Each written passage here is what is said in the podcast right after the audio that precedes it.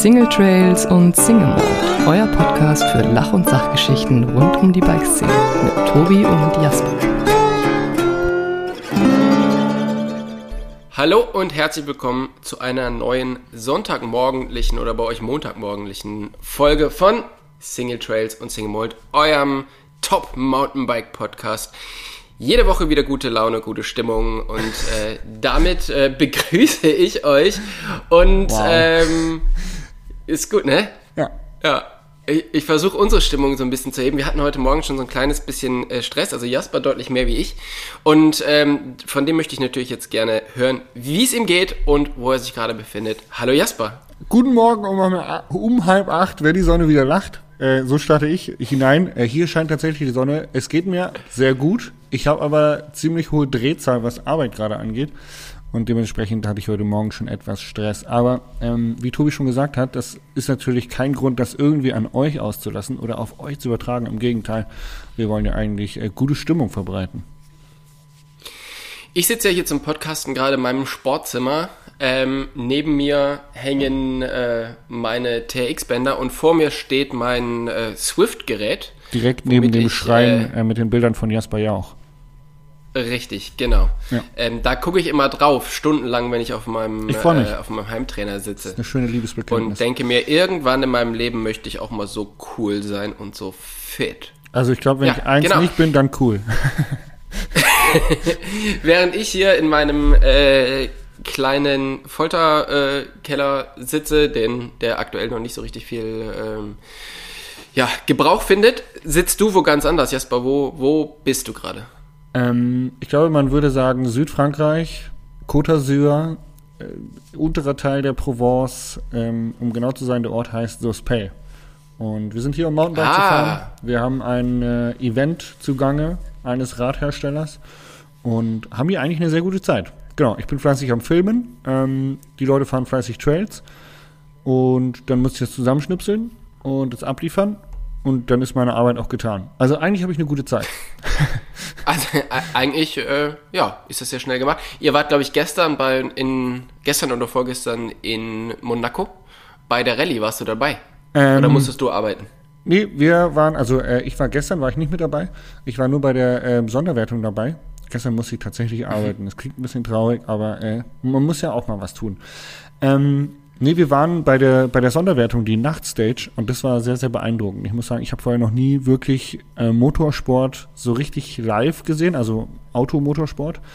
Ähm, und das hat mich schon echt, das hat mich wirklich nachhaltig beeindruckt, weil ich habe bei dem zweiten Auto habe ich gedacht, okay, cool, der fährt jetzt erstmal in die Wand. Weil so schnell wie der ankommt, kann der vor der Kurve nicht runterbremsen.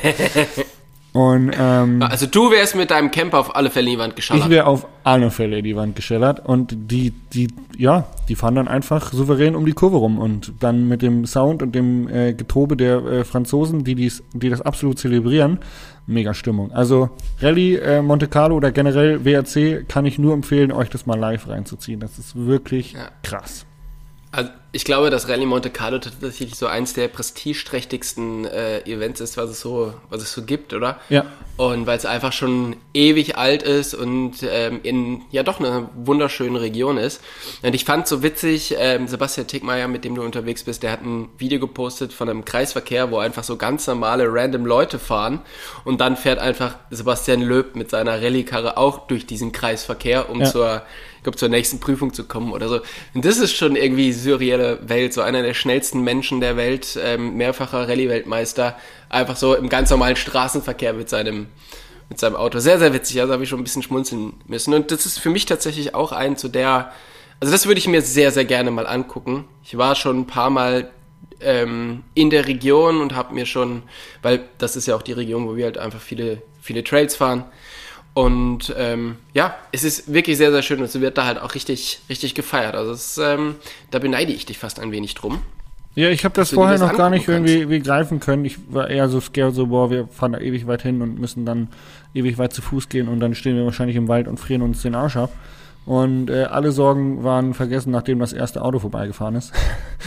Und Ja. was, glaube ich, noch viel krasser ist, ähm, ist die Jahreszeit und die Berge, weil Es hat tagsüber hat's gerne mal irgendwie so 10 bis 15 Grad auch in der Sonne, aber nachts hat's halt minus 5 bis minus 10. Ähm, teilweise Mhm. liegt Schnee, also die haben halt so Grip und auf einmal kommt eine Eisfläche. ähm, äh, das macht, glaube ich, die Rallye äh, Monte Carlo zu dieser Jahreszeit in diesem äh, Gefilden sehr, sehr spannend, ja. Ah, Wahnsinn, also bin echt krass stoked about it. Ähm, wirklich. Ja, Das heißt, du kaufst dir jetzt, sobald du nach Hause kommst, kaufst du dir ein, äh, ein Rallye-Auto und gehst mit Andy Wittmann Rallye fahren, oder? Nee, wir haben da schon drüber diskutiert und äh, mein Stoke, das, der war nicht zu verstecken und die anderen haben auch schon sowas äh, in den Raum geworfen, naja, Jasper, kaufst du jetzt ein Rallye-Auto? Und ich so, ey, kann ich, mir, kann ich mir gar nicht leisten, will ich mir nicht leisten. Ähm, ist mir viel zu teuer und äh, tatsächlich würde ich die Karre wahrscheinlich nach der zweiten Kehre irgendwo in die Mauer setzen und müsste dann wieder ganz viel Geld bezahlen. Also ich glaube, für mich, für mich ist das kein guter Sport. Aber unsere heutige Folge dreht sich ja auch um Motorsport. Ähm, zwar nicht. Verbrennungsmotoren, aber Elektromotoren. Wir wollen über E-Bikes reden und die Zukunft der E-Bikes. Und du hast gerade eben schon so ein bisschen ja, geteasert, dass du dir gerade noch einen Account angeguckt hast von einem E-EWS-Fahrer, wenn ich das richtig verstanden habe. Erzähle. Genau.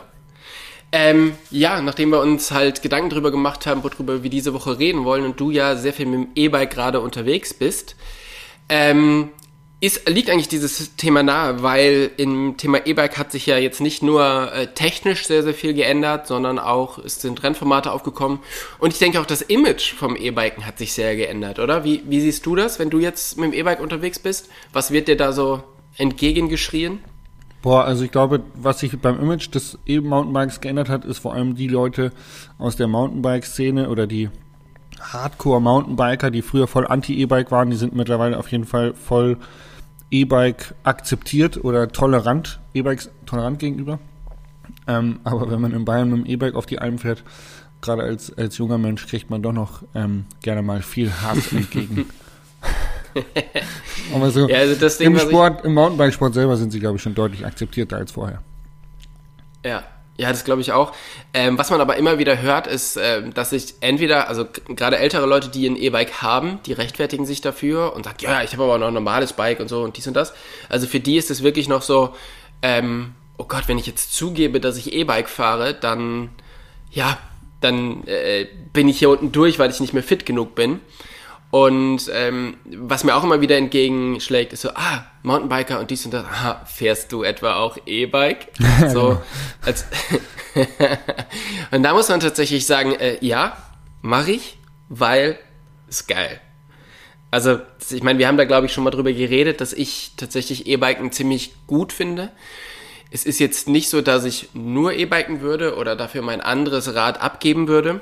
Aber ich finde so als, ähm, als Ausgleich oder als, ähm, ja, noch dazu als zweites Rad finde ich E-Biken extrem gut. Und da hat sich einfach in den letzten Jahren sehr viel getan und es sind auch sehr viele neue Sportler und äh, also Sportler dazugekommen, Rennen entstanden. Und eben einen, den ich ganz cool finde, ist Marco Aurelia von Tana. Der ist mal Cross Country gefahren und der war, glaube ich, sogar mal Dritter bei der äh, bei Olympia. Und ähm, der ist jetzt sehr, sehr viel auf dem E-Bike unterwegs, schon seit ein paar Jahren für, für Focus. Und ja, also der hat einfach so einen super geilen Style auf dem Bike, aber auch neben dem Bike, was ähm, dem folge ich total gerne und gucke mir an, was der, was der macht. Und der verkörpert für mich auch einfach so eine, ähm, so eine entspannte, aber doch sehr sportliche Art des E-Bikens. Ähm, was sind denn für dich so die, die Top-Punkte, wo du sagen würdest, deshalb habe ich ein E-Bike? Weil an der Fitness hapert es bei dir jetzt ja auch nicht unbedingt, oder?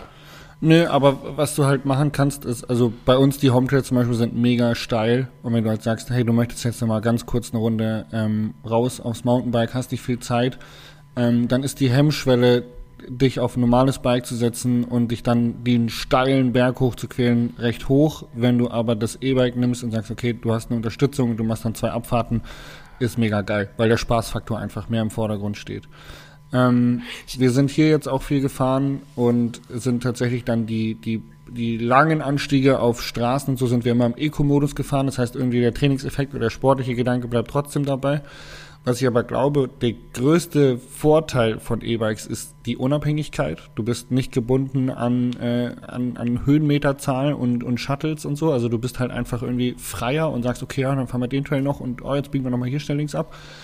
Ähm, und ich glaube, dass es in der Branche doch recht viele Komponenten gibt, wo das E-Bike so ein Support ist. Also ob das jetzt der Fotograf ist, der mit dem E-Bike unterwegs ist, ob das jetzt ähm, bei, bei Rennstrecken äh, die, die Streckenposten sind oder ob das der, der Bike Guide ist, der, der Trailbuilder, der ähm, die Strecken pflegt. Also wir bekommen durch das E-Bike eine unfassbare Erweiterung der Mobilität ähm, auf dem Fahrrad, wo wir vielleicht früher mal zum Auto, zum Quad oder irgendwas anderes gegriffen hätten. Ja. Mhm. Das ist natürlich jetzt, das, was du gesagt hast, ist natürlich jetzt viel so, ähm, ja, ich nutze den Motor, damit er mich wohin bringt. Also der Fotograf kommt irgendwie auf den Berg, ähm, du kommst irgendwie die Asphaltstraße hoch. Ähm, das ist ja das, wofür ganz viele Leute das E-Bike benutzen, wo ich mir denke, da ist aber halt extrem, ja, da ist noch viel mehr Potenzial, weil mit dem E-Bike kannst du ja auch einfach wenn du die, die Tour richtig planst, dann ist das eben einfach nicht nur ein Shuttle-Ersatz, die Straße hoch, sondern du kannst halt auf einmal ganz andere Touren fahren, die viel, viel mehr Trailanteil haben. Ja, definitiv. Und du hast ja also, die, du hast die Try-Komponente mit drin, dass du halt auch technische Sachen bergauf fahren kannst. Also das Potenzial hinten raus ist natürlich viel, viel größer als das, was ich gerade erwähnt habe. Aber ich glaube, so der Main-Faktor oder der Main-Nutzen genau. für mich liegt da drin tatsächlich. Also ich glaube, das ist halt für, für ganz, ganz viele Leute so, dass halt der, der Hauptnutzen dafür ist, ja, ich komme da jetzt schneller hin. Es ist eine Mobilitätserweiterung. Ja. Genau. Ja. Ähm, das ist natürlich auch so und gerade für Leute, gerade jetzt bei dem, äh, in dieser Jahreszeit oder so, wo es vielleicht auch nicht so lange, so lange hell ist und die Leute einfach viel weniger Zeit haben zum, zum Radfahren, ist natürlich ein E-Bike einfach eine unglaublich gute Erweiterung oder ähm, ein unglaublich gutes Tool, nicht nur kurz aufs Rad zu gehen, Straße hochzufahren, ein Trail runter, wieder nach Hause, weil es wird dunkel, sondern du kannst dir auf diesen ähm, ja, Zwischenetappen, die ja eigentlich gar nicht so lustig sind mit einem normalen Rad, kannst du halt einfach, kannst du viel kürzer gestalten oder viel, äh, viel schneller gestalten und dadurch hast du halt mehr Spaß berg runter. Mhm. Also das ist für mich so eins der Hauptgründe, ähm, warum jetzt ja, die meisten Leute eigentlich so ein E-Bike haben sollten, vor allen Dingen, wenn sie viel arbeiten, weil du ja, es ist ja oft so, du, du studierst irgendwie so und äh, hast halt extrem viel Zeit zum Radfahren und hast die Skills, dann kommst du in den Job und arbeitest auf einmal richtig viele Stunden und hast nicht mehr die Zeit zu, so richtig zu trainieren, aber die Skills hast du ja immer noch. Mhm. Und ein E-Bike, das, ähm, das schafft quasi, das schließt dieses Gap, was dir da entsteht durch die, durch die fehlende Zeit. Mhm. Ja, wenn du einen Trailback auffährst und einen Trailback unterfährst, dann kannst du ja das Skills auf beiden Seiten nutzen, hast enorm viel Spaß genau. in einer sehr, sehr kurzen Zeit und dadurch ist effizient genutzt. Und, und das machen, glaube ich, noch die wenigsten. Und da ist zum Beispiel Stefan Schlier einer der ersten, der das auch auf La Palma gemacht hat. Weißt du noch, als der mit dem E-Bike da ankam und auf einmal die nur noch einmal geschattelt sind und den Rest an Trails auch alles berghoch gefahren sind und einfach die Insel so komplett für sich umgebaut haben. Mhm. Also Trails, die vorher überhaupt gar keinen Spaß gemacht haben, waren jetzt auf einmal total witzig mhm. und die Insel ist eigentlich viel größer geworden. Mega. Ich glaube, das ist, das ist noch so ein, so ein Faktor beim E-Biken, der einfach noch viel zu wenig genutzt wird. Dass man wirklich die Touren von vornherein auch so planen kann, dass man halt Trails berghoch fährt. Ja. Ja, wie gesagt, also die, die Reichweite, die Mobilität wird enorm ausgebaut, man ist unabhängiger. Ähm, was ich persönlich aber beim E-Bike auch, ehrlich gesagt, mittlerweile ziemlich abfeier, ist das Eigengewicht. Dadurch, dass das Rad einfach schwerer ist als ein normales Trailbike, ähm, die Räder werden mittlerweile auch immer leichter, aber sie bleiben dennoch schwerer und haben ein sehr sattes Fahrverhalten. Also sie liegen satt auf dem Boden und haben durch das Eigengewicht, ich finde, einen, einen höheren Grip. Du hast mehr Bodenhaftung und dadurch fühlst du dich sicherer und stabiler auf dem Fahrrad und fährst irgendwie ich weiß nicht, wie ich sagen soll, aber runder und traust dich, glaube ich, auch ein bisschen mehr. Also mir machen die Dinger bergab tatsächlich auch sehr viel Spaß. die, die rumpelt schon ganz cool überall drüber, ne? Ich hatte schon, also ich kann mich dran erinnern, ich habe mal ein Video gemacht für den YouTube-Kanal, äh, wo wir die, die Reichweite getestet haben von dem E-Bike. Und da sind wir auf den Hometrails von Erik unterwegs gewesen und da sind eigentlich immer die gleiche Abfahrt gefahren und es war halt schon schlammig. Und ich hatte so, also nach der dritten, vierten Abfahrt hatte ich halt einfach so unfassbar viel Spaß, weil auf der einen Seite schiebt das Gewicht, aber auf der anderen Seite hat es halt viel Grip und wenn du dann halt quer fährst, dann fährst du halt quer. Und also es ist irgendwie mhm. kontrollierbarer, quer zu fahren, weil das Rad halt eine gewisse Eigendynamik mitbringt. Also ich finde, es ist, äh, glaube ich, für einen Anfänger ähm, leichter, weil du weniger Überstarksgefühle hast und das Rad einfach stabiler rollt. Und äh, für jemanden, der richtig gute Skills hat und damit umgehen kann, der kann dieses Eigengewicht auch wieder für neue Fahrstile, für neue Manöver irgendwie nutzen. Also ich, ich finde, das mhm. erweitert den Horizont schon sehr. ja, vor allen Dingen, äh, so ein E-Bike liegt durch den äh, tiefen Schwerpunkt halt auch einfach, oder grundsätzlich durch die, durch die Gesamtmasse, einfach auch ultra gut in der Luft. Ey, das ist echt krass. Das heißt, wenn du. Glaubt immer keiner, aber E-Bikes fliegen wie Sau. ja, geil. das ist, äh, kann man halt vergleichen mit, mit Motocrossen. Ähm, mehr Gewicht liegt halt auch einfach satter in der Luft. Voll. Und ähm, das, das flattert halt nicht so wie ein, wie ein leichtes Rad. Von daher auch da fühlt man sich einfach super viel sicherer, weil die, da passiert nicht so viel in der Flugbahn. Also, wenn das Ding einmal in Bewegung ist, dann ist es auch meistens, äh, kommt das auch meistens da an, wo man es geplant hat. Was ich gesehen habe, ist, dass viele ähm, ja, Profi-Motocrosser und Supercrosser in den USA mittlerweile E-Bikes benutzen. Die sind früher immer extrem viel Rennrad gefahren, um Grundlage zu fahren. Mittlerweile fahren die E-Bike, weil du mit dem E-Bike einfach noch viel besser dein, deine Herzfrequenz ähm, kontrollieren kannst. Und das ist ja was, was glaube ich viele Leute nicht sofort checken, ist, dass gerade am Anfang der Saison ein E-Bike dich eigentlich fitter macht weil du in einer geringeren Herzfrequenz fährst. Und das ist ja gerade zum Grundlagenausbau extrem gut. Wie war das bei dir? Ähm, als Downhiller, wie viel hast du da Grundlage trainiert und oder bist du sofort in Intervalle und hast eher die oberen äh, Bereiche aus, austrainiert? Mein Trainer hätte sich auf jeden Fall gewünscht, dass ich mehr Grundlage trainiert hätte. Ähm, aber ich war so, ich bin so ein äh, VO2 Max-Kandidat. Also ähm, bei mir hat es extrem angeschlagen, wenn wir VO2 Max trainiert haben. Kurze Intervalle, Sprints ähm, und auch etwas längere Intervalle. Und da konnte ich das E-Bike mhm. aber sehr gut einsetzen, weil ich im Prinzip zwischen den Intervallen konnte ich den Motor einschalten und ihn als, als Hilfe oder für die Ruhephasen besser nutzen. Und wenn ich dann die Sprints hatte, die Intervalle selber, habe ich einfach kurz den Motor ausgemacht und habe halt dieses 20 Kilo Ding den Berg hochgesprintet und hatte aber dennoch dann irgendwie eine coole Mountainbike-Runde. Also ich konnte das E-Bike nutzen, um Intervalle und Sprints definiert zu trainieren und das genau spielt genau in die gleiche Richtung, was du gerade gesagt hast. Nur halt jetzt nicht nur im, im Grundlagenbereich, sondern auch im Sprintbereich. Das E-Bike kann man super nutzen, um zu trainieren. Das ist kein Scherz, also es ist wirklich geil. Ja. ja.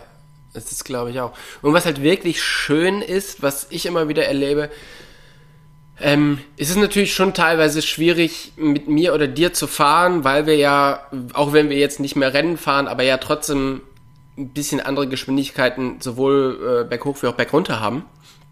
Und wenn man jetzt mit Freunden fährt, ähm, finde ich, bringt das E-Bike einen viel mehr zusammen. Also selbst wenn ich mit einem normalen Rad fahre, gebe ich mein E-Bike gerne einem Freund. Ähm, der dann halt einfach mit dem E-Bike mitfährt, weil dann muss ich nicht die ganze Zeit warten, sondern man kann halt wirklich schön entspannt fahren. Ich kann mich schön platt machen und ähm, ja, es ist, man kann einfach wieder mehr zusammenfahren. Und dafür nutze ich das total gerne. Das stimmt.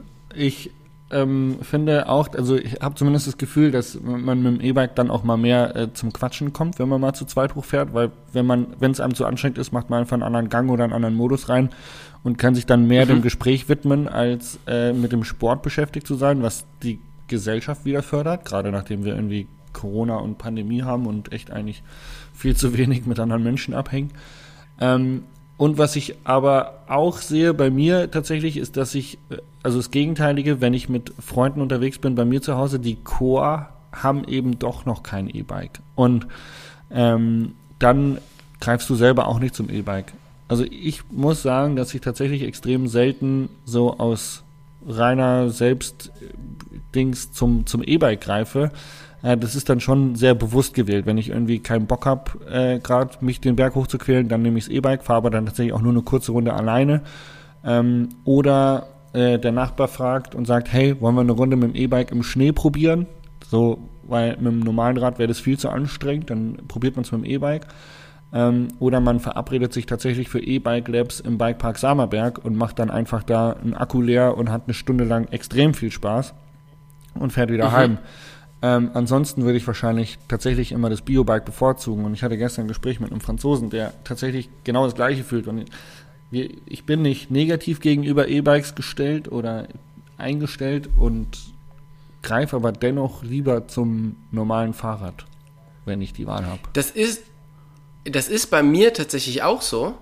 Ähm, aber es ist halt einfach eine, deshalb meinte ich, ich würde mein Biobike nicht abgeben, um nur noch E-Bike zu fahren sondern äh, es ist halt einfach eine gute Ergänzung. Wenn du halt jetzt mal irgendwie einen Tag hast, wo du denkst, ah, jetzt heute Voll, nicht, ja. dann, ne? Und wie gesagt, was ich halt mache, ich verleihe halt mein E-Bike super oft. Ähm, einfach, dann fahre ich mit dem Biobike und jemand anderes fährt halt mit dem E-Bike. Und so kannst du halt trotzdem gemeinsam fahren, obwohl einer vielleicht ein bisschen fitter ist. Ja. Ne? Und das ist zum Beispiel mit, mit Dennis Stratmann mache ich das halt oft. Der hat natürlich sein eigenes E-Bike und ja, ich fahre mit dem normalen Rad, power mich richtig schön aus. Er fährt mit dem E-Bike, lacht mich dabei aus. Und äh, bergunter versuche ich irgendwie dran zu bleiben. Also, ähm, das wäre, ansonsten wäre Zusammenfahren wahrscheinlich nicht so spaßig, wie es jetzt ist. Und das ist wirklich eine coole, eine coole Geschichte. Ja, mega. Aber ich glaube, ähm, wenn man jetzt mal äh, vom, vom, von der Business-Seite schaut, wir haben ja auch einen Podcast, wo wir im Prinzip viel mit Branchenleuten reden, Interviews führen, Leute, die in der Szene unterwegs sind oder auch arbeiten. Ähm, und das Business auch hier in Sospel zum Beispiel, die müssen sich jetzt anpassen, weil klassische Shuttle-Unternehmen sind nicht mehr so gefragt, beziehungsweise es kommen immer mehr Biker, wenig Shuttlen, aber die Trails werden härter beansprucht. Das heißt, es muss im Prinzip ein ein, ein neues Businessmodell oder es muss erweitert werden bei Bike-Regionen auf die E-Bikes. Und äh, das wird sehr spannend, wie das in Zukunft passieren wird, ähm, weil, also wenn du jetzt sagst, du hast jetzt eine weitläufige Region und du möchtest da irgendwie einen E-Bike-Service anbieten, dann reden wir davon, irgendwo eine Akkustation oder eine Ladestation bereitzustellen oder eine Akkutauschaktion, dass du vielleicht in der Region ähm, dir mit dem Ticket zusammen einen Pfandakku holst ähm, für 50 Euro, den du dann im Prinzip nutzen kannst, der zu diesem, zu dieser Region gehört. Das heißt, du fährst dann irgendwo hoch auf den Berg, hast dann da eine, eine Wechselstation, kannst dir da einen frischen Akku rausnehmen, den anderen wieder an Strom hängen, dass der nächste sich dann oben einen anderen einen frischen Akku holen kann. So, da, das wird recht spannend, in welche Richtung das geht, weil die E-Biker haben die Möglichkeit, auf Trails zurückzugreifen, ohne dafür zu bezahlen weil sie im Prinzip nicht ja. Shuttle nutzen, weil sie äh, vielleicht sogar mit dem Camper anreisen und so weiter und so fort. Und da ist so ein bisschen die Herausforderung von den, von den Bikeparks und von den Bike-Regionen, äh, da jetzt wieder ein Business rauszuschaffen und die E-Biker abzuholen und dennoch einen Mehrwert für die Region zu schaffen. Das wird, glaube ich, sehr spannend. Ja, die Frage ist ja halt immer, ähm, wie es halt ausschaut mit Trailfee. Weil gerade wenn sich halt Leute ähm, Mühe geben, vernünftige Trails zu bauen, dann müssen die auch irgendwie entlohnt werden. Ja, und gerade so wie du jetzt sagst, also es kommen, es werden weniger ähm, Shuttle-Tage einge, ein, oder weniger Shuttle eingesetzt, was natürlich eigentlich zu begrüßen ist, weil ne, wir sind ja Mountainbiker und müssen jetzt nicht unbedingt den ganzen Tag damit mit Autos durch die Gegend scheppern. Mhm. Ähm, das ist natürlich alles gut. Die Frage ist halt, muss ein Trail immer kostenlos sein? Ich hatte ja schon mal die Geschichte erzählt, dass ähm, im Kölner Raum, da wo ich herkomme, gibt es Trails, da hängt halt ähm, ein QR-Code mit einem PayPal-Account ähm, am Baum und da kannst du dann halt einfach 50 Cent, 1 Euro, 2 Euro, 5 Euro bezahlen mhm. und dann geht das halt auch an die Trailbilder. Und das ist halt eine Sache, wo man sich halt einfach Gedanken machen muss. Ich meine, das gibt's in Kanada und in den USA schon ganz lange. Die machen das allerdings nicht über so eine Trail-Fee, sondern die verkaufen quasi die Maps. Da kostet halt so eine, so eine Map, wo die ganzen Trails drauf sind, kostet halt irgendwie 5 Dollar oder, oder äh, 8 Dollar oder so. Und damit bezahlst du aber dann den, ähm, die Pflege der Trails mit. Mhm. Und ich finde das schon okay. Also ich würde das auf alle Fälle machen und würde das auch auf alle Fälle bezahlen. Das war auch so Rückmeldung von meinem YouTube-Channel zum letzten Video in der Toskana, wo wir drüber gesprochen haben, weil da war eine Station, wo man sich Wasser nehmen konnte und dann eben Geld in eine Kasse wirft. Und im Sommer ist es da recht warm, das heißt, da ist man auch angewiesen, irgendwo Wasser zu bekommen. Ähm, und mhm. äh, da habe ich das Thema aufgebracht, wie es denn ist, mit Geld für sowas zu bezahlen oder für, für auch Trails zu bezahlen. Und die, die Mehrheit meiner Zuschauer auf YouTube ist auf jeden Fall bereit, für Trails zu spenden oder sogar zu bezahlen. Ähm, ich ja. glaube, dass das auch ähm, so ein bisschen App gekoppelt wird, weil das, was du gerade eben gesagt hast mit den Karten, äh, das Trails geheim zu halten, ist im Jahr 2022 relativ schwer. Selbst bei Trailfox findest du die nicht eingezeichneten Trails über die Heatmap und kannst eigentlich gucken, wo die meisten Leute ihre Touren drehen, weil sie Daten von Strava kaufen und so weiter. Also Geheimhalten von Trails im Jahr 2022 wird schwierig, gerade in, in äh, beliebten Bike-Regionen. Was aber, glaube ich, ein ja. Schlüssel zum Erfolg sein könnte, ist, wenn man einfach sagt, hey, man, man kriegt einen aktuelleren Status darüber, welche Trails gut äh, geshaped sind und gut in Schuss sind. Also eine Region wie Sospel oder äh, Porto Soleil oder Reschen oder wie auch immer, wenn man einfach einen aktuellen Status hat, wie welcher Trail gerade aussieht und ob der gerade gut fahrbar ist. Im hochalpinen Bereich liegt da viel Geröll drin oder wurde der gerade frisch sauber gemacht. Das ist ja doch ein Riesenunterschied für jemanden, der vielleicht nicht ganz so äh, extrem unterwegs ist. Und wenn man mhm. darüber, ähm, dass man entweder diese Informationen kauft und damit dann die Trailkasse füllt oder dass man eben ähm, auch über diese App vielleicht eine Spendenfunktion einführt. Das heißt, dass die Regionen sich mit den Apps wie Strava und Co. Ähm, zusammenschließen und sagen, hey, wenn die Leute den und den Trail gefahren sind, dann können sie den Trail anklicken und darüber direkt spenden und dann ähm, fließt ein Großteil zurück an den, an, an den Trail Shaper oder an die Community, die das baut. Ähm, da ja. äh, muss auf jeden Fall in dieser, in dieser gemeinschaftlichen Infrastruktur muss das gemacht werden und da liegt die Verantwortung halt auf beiden Seiten, ne? dass die, dass erstens die Trailbilder oder die Regionen äh, nicht kategorisch ausschließen und E-Biker im Prinzip verteufeln, weil sie nicht kein Geld mehr dalassen, sondern müssen eigentlich eher open-minded daran gehen und vielleicht auf die App-Betreiber oder wie auch immer Infrastruktur drauf zugehen. Und andersrum hat aber die Infrastruktur, die Apps und Co. auch eine Verantwortung gegenüber den Leuten, die da die ganze Arbeit reinstecken. Ja. Ja, es würde mich mal interessieren, ähm, bei unseren Hörern, schreibt uns doch mal auf Instagram, wie ihr das seht. Also wie würdet ihr, ist es für euch sinnvoll, Trails kostenpflichtig zu machen, beziehungsweise eine Möglichkeit zu haben, wo man spenden kann? Oder ähm, sagt ihr, nee, komm, ey, ich will das eigentlich alles umsonst fahren, ich habe mir ja schon ein teures Fahrrad gekauft. Schreibt uns gerne mal, würde mich tatsächlich interessieren. Und vielleicht habt ihr auch noch Ideen, wie sowas funktionieren könnte. Dann können wir das hier mal in der nächsten Folge vielleicht nochmal besprechen, was so eure Ideen sind. Ja. Meine persönliche Meinung ist, glaube ich, dass Spende besser funktioniert, weil wir Mountainbiker ja doch eigentlich alle recht, also ich sag mal, machen wir uns das vor, der Mountainbikesport ist teuer und ähm, die Leute, mhm. die mit dem E-Bike unterwegs sind, haben definitiv viel Geld für ihr Fahrrad ausgegeben und sind dann dementsprechend vielleicht auch äh, locker genug im Portemonnaie, da mal einen, einen 5er, 10er oder auch 20er für abzudrücken. Aber wenn du es kostenpflichtig machst, schließt du vielleicht irgendwie den jungen Nachwuchsfahrer aus, der nicht die Kohle hat, äh, mal ewig hin und her zu fahren und dahin zu fahren und Tickets zu kaufen. Und ähm, der wird aber vielleicht auch mal erwachsen und verdient Geld und wird dann äh, fünf Jahre später oder zehn Jahre später ähm, das Wertschätzen wissen. Und da pumpt er da richtig Kohle rein. Dann pumpt er da richtig Kohle Nein. rein. Ja, ist ja so, ne? Also, ich sehe das natürlich. Die, ja klar, ich sehe das natürlich genauso wie du. Also kostenpflichtig meine ich natürlich nicht im Sinne von Pflicht, sondern weil das ist natürlich eh nicht, ähm, nicht umsetzbar und das sollte auch nicht äh, so sein sondern ähm, ja, macht es halt Sinn, dafür eine Spendenfunktion einzurichten oder nicht. Und ähm, genau. Ja, mit so Fußfesseln. Mit Fußfesseln, genau. genau. Jeder kriegt, sobald er in den Ort reinfährt, eine Fußfessel und das wird dann, du hörst dann auch jedes Mal, wenn du in den Trail reinfährst, so ein Geräusch, dann werden wieder 5 Euro von deiner Fußfessel abgebucht. Oder, oder so, denke, so die, die Regionen werden Störsender ähm, aufbauen, die dein E-Bike quasi dem Strom saugen, es sei denn, du hast dir vorher ein Ticket gekauft und dein, deine E-Bike-Identifikationsnummer angegeben, sodass du den Strom hast. Ja, ja, das, das ist, eine, ist eigentlich auch eine gute Idee. Ich denke, die wird auch ziemlich einfach umsetzbar sein. Ja. Ähm, Dr. vor allem einfach deutlich Evil einfacher. ist bestimmt schon am Plan. deutlich einfacher, wie einfach einen Zettel anbauen zu hängen. Also, ähm, Sagen wir so, in, in Deutschland würde man ein großes Mautsystem in auf die Trails bauen oh ja, mit ganz genau. vielen Brücken. Mit so Kreuzen, und, ähm, Drehkreuzen, wo du durch musst. Genau, und dann wird dann immer, also es dauert dann halt einfach jetzt noch zehn Jahre, aber ähm, dann läuft es semi-gut. Genau. Ja, also ich denke, dass ähm, Äh, Tobi, persönliche Frage an dich. Wie wird deiner Einschätzung nach das E-Bike der Zukunft aussehen? Ähm, das E-Bike der Zukunft wird auf alle Fälle so ausschauen, dass du nicht mehr siehst, dass es ein E-Bike ist. Ähm, es gibt da jetzt schon verschiedene Varianten, die ähm, wirklich sehr kleine Akkus drin haben. Und die haben aber nur 250 Watt oder so.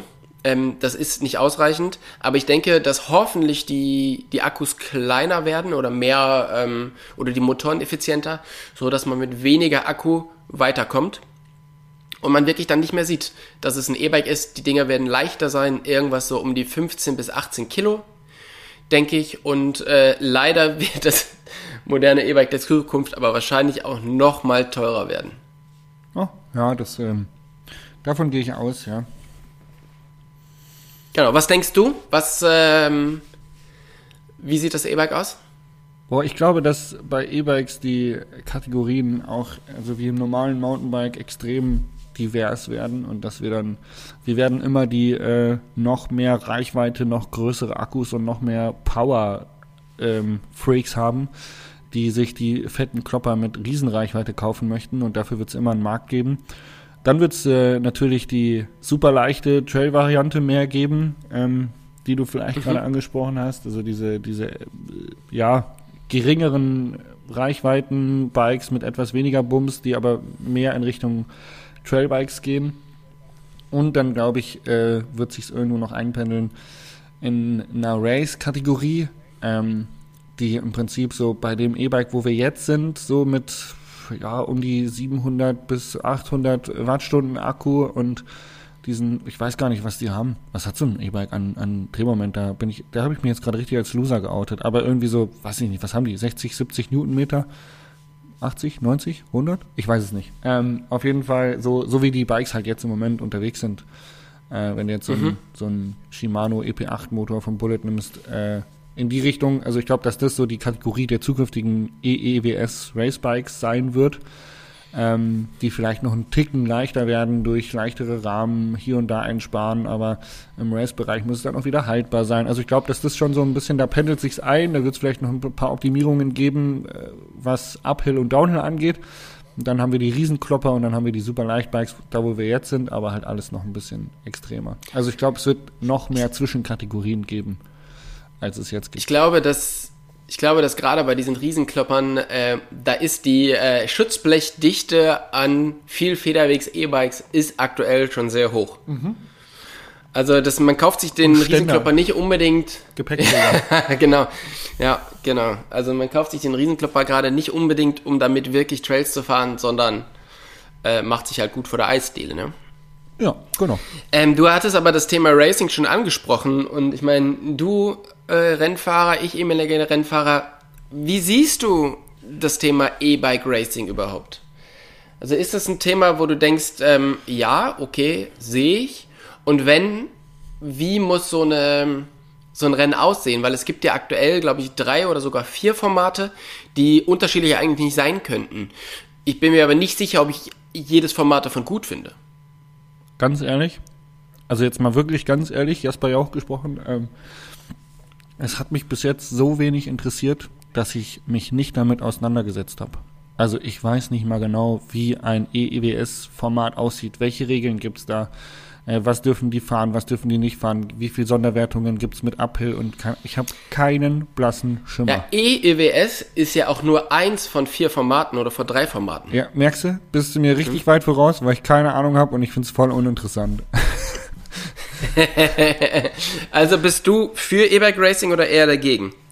Ähm, ich glaube, es wird die Nische geben, aber das wird nicht die Formel 1 sein, die ich mir reinziehe. Also be bevor ich mir, glaube ich, ein E-Bike EWS-Rennen angucke, schaue ich mir wahrscheinlich ein Cross-Country-Rennen an. Finde ich spannender. Ja, das ist ja zum Beispiel die, die letzte WM im E-Biken wurde ja tatsächlich auf der, ich glaube, leicht oder gar nicht abgeänderten Cross-Country-Strecke in Val di Sole ähm, ausgetragen. Und da frage ich mich tatsächlich, ob das wirklich E-Biken ist. Also ob das wirklich das Format ist, was sich durchsetzen wird, weil ein Cross-County-Rennen zu fahren mit einem E-Unterstützung, also da hast du ja, also in meinen Augen ist da irgendwie, ähm, ja, da werden halt einfach die Vorteile, die du vom E-Bike hast, nicht genutzt, außer ich bin schneller den Berg hoch.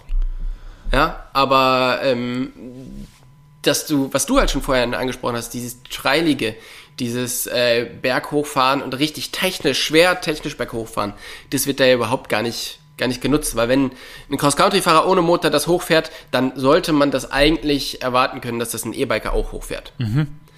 Und für mich sollte ein E-Bike-Rennen tatsächlich so aussehen, dass ähm, da Stages drin sind, die wirklich super technisch berghoch gehen und eher an ähm, eher so Trail äh, Sektionen drin haben, wo du natürlich keinen Fuß setzen darfst, sondern wo es wirklich darum geht, einfach das Rad so richtig unter Kontrolle zu haben, weil wir, wir suchen ja den, den besten Athleten oder den, der das Rad am besten beherrscht und nicht die Firma, die das beste E-Bike baut. Ich glaube oder? beides. Und also wenn du dir, wenn du jetzt den, den Rallye-Sport anguckst oder generell Motorsport, da ist immer beides entscheidend. Ne? Also der Fahrer nicht ohne das Auto und das Auto nicht ohne den Fahrer. Also da ja, glaube ich schon, dass es auch definitiv mehr Industrie braucht, die dann da in den Rennsport geht. Aber ich glaube, es wird, also in meinen Augen wird eh Racing immer eine Nische bleiben. Da gibt es ein paar Leute, die das abfeiern, die voll in dem E-Bike-Ding drin sind. Ich glaube aber, dass es wichtig ist für die Branche, dass es das gibt, weil ähm, einfach das Feedback ähm, und das Streben nach Weiterentwicklung im E-Bike-Bereich kann profitieren von den Rennfahrern. Davon, okay, ähm, ja. wie, wie, welche, welche, ja, also Gewicht versus ähm, Reichweite, dann Sitzwinkel, diese ganzen Geschichten ähm, sind, glaube ich, schon auch, ja, gut, wenn es da einen Rennsport gibt. Aber ich persönlich finde es, ja. ich, kann mich nicht dafür beweisen. Auf alle Fälle, also. Ja. Ich meine, die meisten Sachen kommen halt aus dem Rennsport oder werden im Rennsport entwickelt und ähm, von daher sehen wir dann hoffentlich von den Entwicklungen auch viel in den Serienrädern demnächst. Und das ist auf alle Fälle ein Thema, wo ich auch denke, also das kann, da können wir nur von profitieren, wenn es dort einen Rennsport gibt. Ähm, ich weiß nur nicht, ob ich jetzt jedes Format wirklich für sinnvoll halte. Ja. Ich, also, es erweitert den Sport halt enorm und E-Biken generell, auch Danny McAskill, was der auf dem E-Bike macht, das Next Next Big Thing so irgendwie. Der hat, also er selber sagt halt auch, er hat seinen Horizont unfassbar erweitert durch das E-Bike, weil er halt einfach neue Herausforderungen gefunden hat, was man, was kann man denn alles hochfahren, was kann man damit machen. Für den ist das ein riesen, mhm. ein neues Spielfeld, mit dem er sich austoben kann. Also ich sehe dem Ganzen positiv gegenüber. Ja. ja.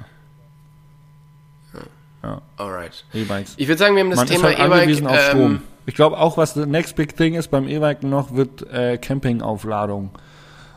Äh, da wird es bestimmt mhm. dann nochmal äh, den ein oder anderen Zusatzbatteriehersteller geben oder so, der sich dann auf, auf Campingaufladung nochmal spezialisiert mit irgendwelchen Akku, Akkuboxen, die du noch kaufen Ja gut, kannst. das, das gibt's ja schon.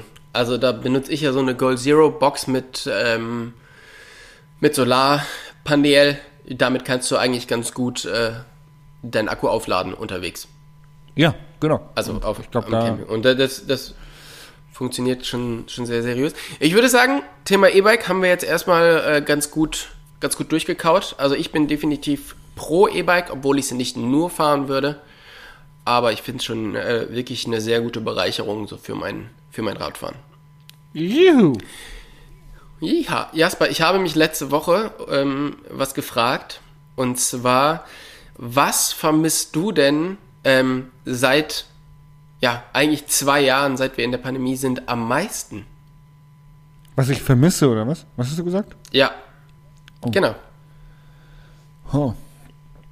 Also, ich muss ja da mal kurz ein bisschen länger ausholen, weil ich habe im Moment extreme Inspirationsschwierigkeiten. Ich habe mir fällt es schwer, äh, den neuen Fokus zu finden in Arbeit, neue Kreativität zu finden in der Arbeit und bin da äh, mehr oder weniger in so einem, ja nicht antriebslos, aber halt, es, es fühlt sich zäh an. Und da habe ich mit ein paar Leuten mhm. drüber gesprochen und habe enorm viel Feedback bekommen, dass das ganz, ganz vielen Menschen so geht. Vor allem Leuten, die im kreativen Bereich unterwegs sind, die sich irgendwie ständig weiterentwickeln. Und ähm, das ist, glaube ich, tatsächlich etwas, was irgendwo auf die Pandemie zurückzuführen ist, auf den Lockdown zurückzuführen ist. Und da würde ich mir wünschen, dass wir so ein bisschen mehr wieder in dieses soziale Leben zurückkommen und ähm, ja, es ist doch so Festivals und so, das Messen, das, das fehlt mir. So, muss ich, muss ich ja. gestehen. Ja, ich kann, dir, ich kann das total nachvollziehen. Ähm, kreative Geschichten sind schon schwieriger geworden, finde ich. Also zum einen, weil man nicht mehr so wirklich was planen kann. Und ähm, zum anderen, ja, es ist, ähm, ich glaube, es geht halt einfach wirklich ganz, ganz vielen so, und nicht nur bei uns in Deutschland oder in Europa, sondern ähm, das sprechen ja auch viele andere YouTuber drüber, dass sie extreme Schwierigkeiten haben, sich zu, zu motivieren, sich zu fokussieren und irgendwelche ähm, neuen kreativen Sachen anschieben. Ja, ja. das glaube ich auch. Ich Mir glaube, ist es so aufgefallen, weil ich war.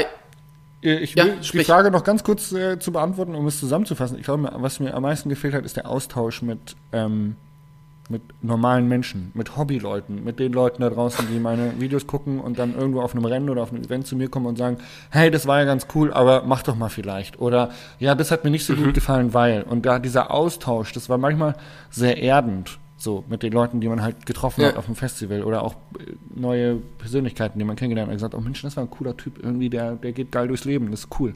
Ähm, und äh, ja. das, das fehlt so ein bisschen einfach, ja. Genau. Ja. Ja, Verstehe ich. Ähm, mir ist letzte Woche so aufgefallen, ähm, dass mir tatsächlich so diese, die unangenehmen Momente so außerhalb der Komfortzone fehlen. Weil man ist halt irgendwie zu Hause oder man ist halt mal irgendwie in den, äh, in den Alpen unterwegs, aber alles ist immer doch irgendwie sehr sicher und sehr behütet und so. Und ich bin es ja doch gewohnt, viel draußen zu sein, viel äh, irgendwie auch in anderen Ländern unterwegs zu sein. Und ähm, ich war jetzt letzte Woche joggen irgendwie länger und dann hat es brutal angefangen zu schneien und ähm, ich habe mir quasi so die, die Kapuze aufgezogen und es haben nur noch so meine Augen rausgeschaut und es ist immer wieder vorne reingeschneit und ich hatte aber irgendwie noch so fünf Kilometer nach Hause und so. Und das war so wieder so eine Mut oder so, so ein Moment, wo du gedacht hast, boah, das tut jetzt irgendwie schon weh und es ist halt super kalt und ähm, jetzt darf auch irgendwie nichts passieren, sonst blöd, ne? Dann schneist du hier ein. Ähm, und das ist aber natürlich so ein ganz, ganz kleiner, ganz, ganz kleines bisschen von dem, was du halt einfach in anderen Ländern erlebst, wo halt einfach ähm, ja, wo halt einfach die Infrastruktur oder alles nicht so ausgebaut ist wie bei uns. Und diese Momente, so aus dieser Komfortzone rauszugehen, ähm, auch so ein bisschen was zu riskieren und ähm, man weiß eben nicht so genau, was jetzt passiert, ob du jetzt irgendwie in Grönland ähm, eine Bikepacking-Tour machst oder ob du in Kamtschatka nicht weißt, ob du jetzt gleich einem Bären begegnest und so. Diese Momente, ähm, die halt auch so ein bisschen ungemütlich sind oder einfach tagelang mit äh, gefrorenen Schuhen ähm, oder jeden Morgen wieder in gefrorene Schuhe rein, weil du im, im Zelt schläfst und so. Das fehlt mir extrem, dass alles so, es ist gerade alles so weich gewaschen. Aber du könntest ja los. Ja, aber es ist, ähm, es ist trotzdem schwierig. Also man, also ich habe gerade nicht den, ich habe gerade nicht den, ja, die, die Sicht, wohin ich gehen sollte, um das, das zu erleben. Weil selbst als wir letztes Jahr in den Alpen komplett eingeschneit sind, als wir dort äh, diese Tirol, diesen Tirol-Cross gemacht haben, das hat sich immer noch safe angefühlt. Mhm. Ja, wir sind zwar irgendwie oben auf 2000 Meter gewesen und es, äh, du hast keinen Trail mehr gesehen und du wusstest nicht, ob, aber trotzdem, zur Not rufst du halt einfach die Bergrettung an. Mhm. Und dann holen die dich da halt raus, so, ne? Ähm, das fehlt mir irgendwie so ein bisschen dieses Abenteuer und nicht zu wissen, wie es so richtig ausgeht. Der klassische Adrenalin-Junkie, der halt einfach immer mehr Kick braucht. Und dir fehlt der Kick, Tobi.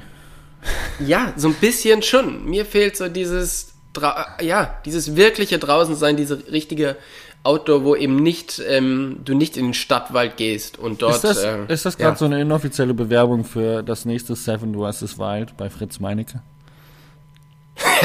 Ach ja, ja, ja, genau, richtig. das wäre da was. Dazu müsste ich, glaube ich, YouTuber sein, aber ähm, genau. Ja, weiß nicht. Also das ist tatsächlich was, was so ein bisschen, ähm, wo ich hoffe, dass ich das dieses Jahr noch dann doch wieder erleben kann. Ja. Ja, ist gut. ist gut. Genau. Gut, dann würde ich sagen, ähm, haben wir noch Lucky Shot und Fell der Woche, oder? Ja, doch. Hast du da was? Ich habe ähm, den, den Lucky Shot, ja. Den Lucky Shot. Also äh, sagen wir mal so, ich habe der Fell der Woche und der Lucky Shot gehen einher, aber ja, nee. Ähm, ich mach mal, ich fange mal mit dem Fell der Woche an. Das ist ganz witzig eigentlich. Ich habe, glaube ich, neulich erzählt, dass ich ähm, meine externe Festplatte mal formatiert habe. Habe ich das erzählt als Fell der Woche? Nein? Also mir glaube ich nicht. Ich glaube, ich hatte irgendwann mal hatte ich es mal erzählt, ähm, dass ich meine externe Festplatte aus Versehen, also SD-Karte, externe Festplatte hängen am Computer und dann muss man die ja löschen, die SD-Karte, um, damit wieder Platz ist für die Kamera. Und dann, ähm, ja, habe ich aus Versehen nicht die SD-Karte formatiert, sondern meine externe Festplatte und ziemlich viele Daten waren weg. Glücklicherweise waren die ähm, aber noch auf meinem auf meiner Backup-Festplatte und so weiter. Also es war nicht ganz so viel verloren. So, der ganze Vlog-Shit war irgendwie weg, die Videoaufnahmen, aber es ist alles noch in Ordnung. Ähm, dann habe ich aber letzte Woche habe ich, äh, ein, ein Video gedreht über dieses Skibike, was ich mir geholt habe und ähm, habe da so Detailaufnahmen gemacht und ich musste an dem Wochenende, bevor ich losgefahren bin, vier Videos schneiden und war da relativ hart im Stress und habe noch zwei, drei Sachen filmen müssen und irgendwie ist in diesem Chaos ähm, der, der Kopiervorgang von der SD-Karte nicht so schnell gewesen, wie ich gedacht habe und ich habe die SD-Karte ähm, formatiert äh, und wieder in die Kamera getan, um was zu filmen, um dann drei Tage später, als ich schon unterwegs war hierher, festzustellen, oh shit, ich habe die Detailaufnahmen gar nicht, aka ich kann dieses Video jetzt gar nicht fertig schneiden. Ähm, Ah, fuck. die dann weg waren. Und dann kommt aber im Prinzip da der Lucky Shot mit ins Spiel, ähm, wenn man so möchte, weil dann habe ich meinen Mitbewohner Roman gefragt von Bucket Ride und ob er, ob er denn für mich mal kurz, er hat auch eine, eine Sony-Kamera, ob er mal kurz da die zwei, drei Sachen für mich abfilmen könnte, so einfach nur ein paar Schwenks über die Details. Und dann hat er mir das per WeTransfer rübergeschickt und äh, ja, das hat er echt gut gemacht. Also ich bin wirklich überrascht. Es ging sehr gut, das Video fertig zu schneiden und das ist jetzt dann auch fertig und alles ist gut gegangen. Aber äh, es war schon selten dämlich, was dann am Ende aber auch ganz gut ausgegangen ist. Bei dir? Ja, das ist doch schön. Das ist doch immer gut, wenn man Leute hat, ähm, die einem, wenn es drauf ankommt, ähm, helfen. Dafür hat man Freunde. Das finde ich sehr schön. Voll. Genau. Ähm, bei mir ist tatsächlich der, ähm, der Lucky Shot ist der, dass mein Camper endlich da ist, mein neuer. Ähm, obwohl das nicht so gelaufen ist, wie man sich's, äh, wie ich es mir gewünscht hätte. Und zwar hatte ich letzten Sommer einen neuen Camper bestellt, hier bei einem Autohaus bei mir in der Nähe. Und ähm, dann war immer klar, alles klar, der kommt im Januar, der kommt im Januar, der kommt im Januar. Und auch im Dezember war noch klar, der kommt im Januar. Und als ich dann jetzt im Januar da angerufen habe und gefragt habe, ob ich den diese oder nächste Woche abholen konnte, dann meinten die, ja, sie hätten gerade die Info bekommen, der kommt jetzt doch nicht im Januar. Ähm, das dauert noch ein kleines bisschen länger und zwar mindestens mal bis Mai. Oh. Und dann habe ich schon gedacht, okay, scheiße, was mache ich denn jetzt? Weil mein Camper ist schon verkauft an Philipp, einen guten Freund von mir. Und ähm, ja, dann habe ich mich, habe ich mal kurz zwei schlechte Tage gehabt und habe gedacht, fuck, was, was machst du jetzt? Weil es gibt auch nirgendwo anders diese Camper oder auf alle Fälle sind die dann komplett überteuert und weit über den Preis, den, äh, den ich mir leisten kann oder den ich mir auch leisten möchte. Ähm, und dann hat irgendwann ähm, Moritz von dem Autohaus angerufen und meinte, yo, pass auf, ey, wir bekommen morgen einen, ein Auto, was ziemlich ähnlich spezifiziert ist wie das, was du hast, nur eben nicht grau, sondern schwarz. Es hat eine andere Innenausstattung, aber im Grunde ist das ziemlich ähnlich. Willst du das haben? Und da hatte ich tatsächlich einfach das Glück, dass, dass das noch nicht verkauft war und ich dann ähm, kurzfristig umswitchen konnte und also jetzt doch im Januar noch mein Auto bekomme.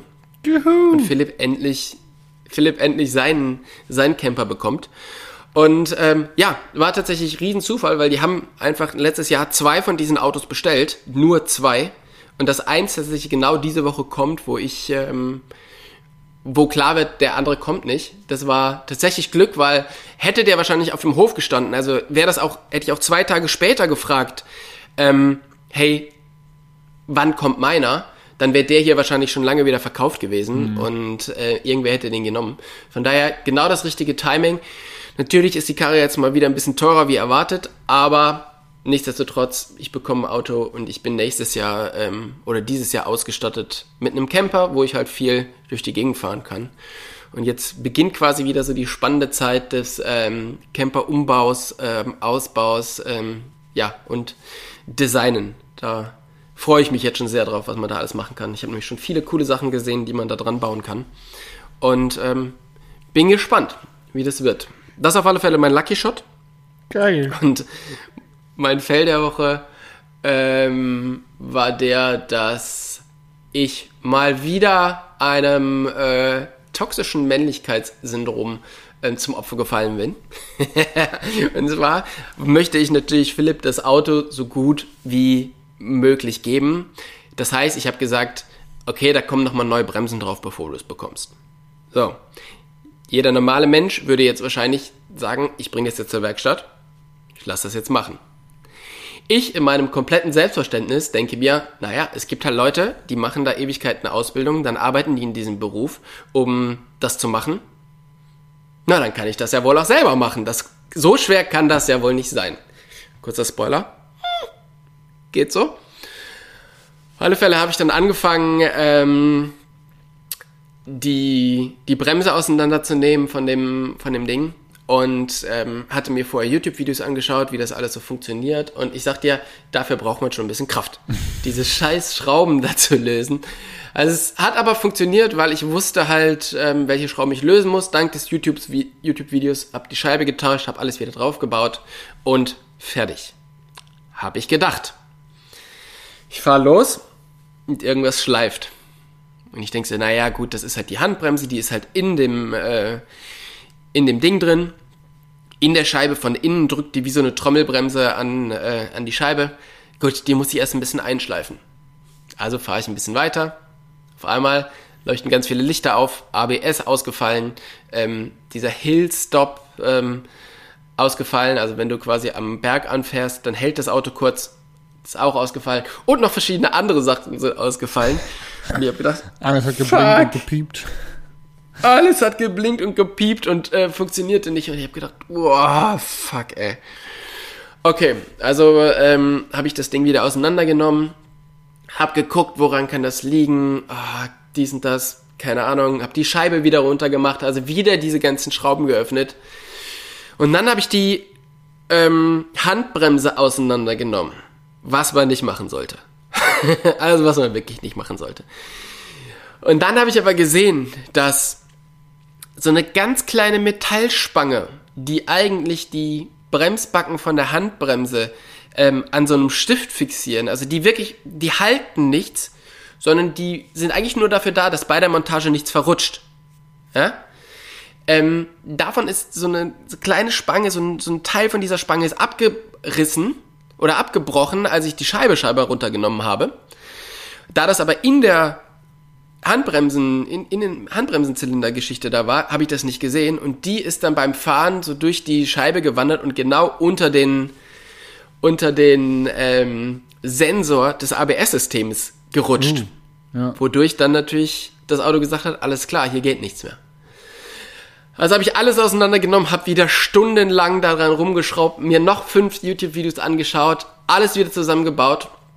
Und jetzt funktioniert tatsächlich alles ohne irgendwelche Probleme. Und es ist auch wirklich alles genau so, wie es beschrieben wurde und wie es sein muss. Aber ich kann dir sagen, selbst wenn ich meinen Stundenlohn nur mit zwei Euro berechne, wäre es deutlich besser gewesen, äh, rein wirtschaftlich, das Ding einfach in die Werkstatt zu bringen. Ja, aber du hast eine Menge Äh, gelernt, Tobi. Du hast eine Menge gelernt. Ich habe eine Menge gelernt, wie man Sachen nicht macht, zum Beispiel. ja. Und äh, dass auch im Winter bei Regen es gar nicht so geil ist, unterm Auto zu liegen. Und ähm, jetzt am Ende, es hat alles funktioniert und es, ähm, das Auto läuft und es bremst und es handbremst auch, also alles gut, aber ey, ich habe mich Ich hoffe schon dich, echt oft es verflucht. Wäre schon echt schlimm, wenn Tobi jetzt, äh, wenn, wenn Philipp einen Unfall baut. Äh, weil- also ich hoffe vor allen Dingen für Philipp. Oder ja, genau. Ja, das wäre. du müsstest dann damit leben, so mit dem Gewissen, so oh fuck, ey. Ja, ich habe dann von einem Kollegen, der das äh, beruflich macht, drüber schauen lassen und er meinte, nee, passt alles, alles gut. Und äh, das ist wirklich, das sollte kein Problem sein. Aber äh, ich habe mir wieder gedacht, boah, wie viel Glück kann man haben, dass diese scheiß Spange abreißt und dann genau an diesen Ort fällt. Ja, scheiße. Aber gut. Am Ende habe ich das ganze Ding dreimal auseinandergebaut und äh, dreimal wieder zusammen. Jetzt weiß ich auf alle Fälle, welche Schrauben zu lösen sind. Ja, Ende gut, alles gut, sagt man so schön, oder? Genau. So ist es. Also, In diesem, in diesem Sinne würde ich sagen, ich habe meine Geschichten erzählt. Bis morgen früh um 8, wenn die Sonne wieder lacht. Genau, du hast noch ein bisschen was an, an Radfahr-Action vor dir. Ich will dich nicht länger aufhalten. Und ähm, ja, ich gehe jetzt auch mal raus. Zeit wird's. Hat mich gefreut.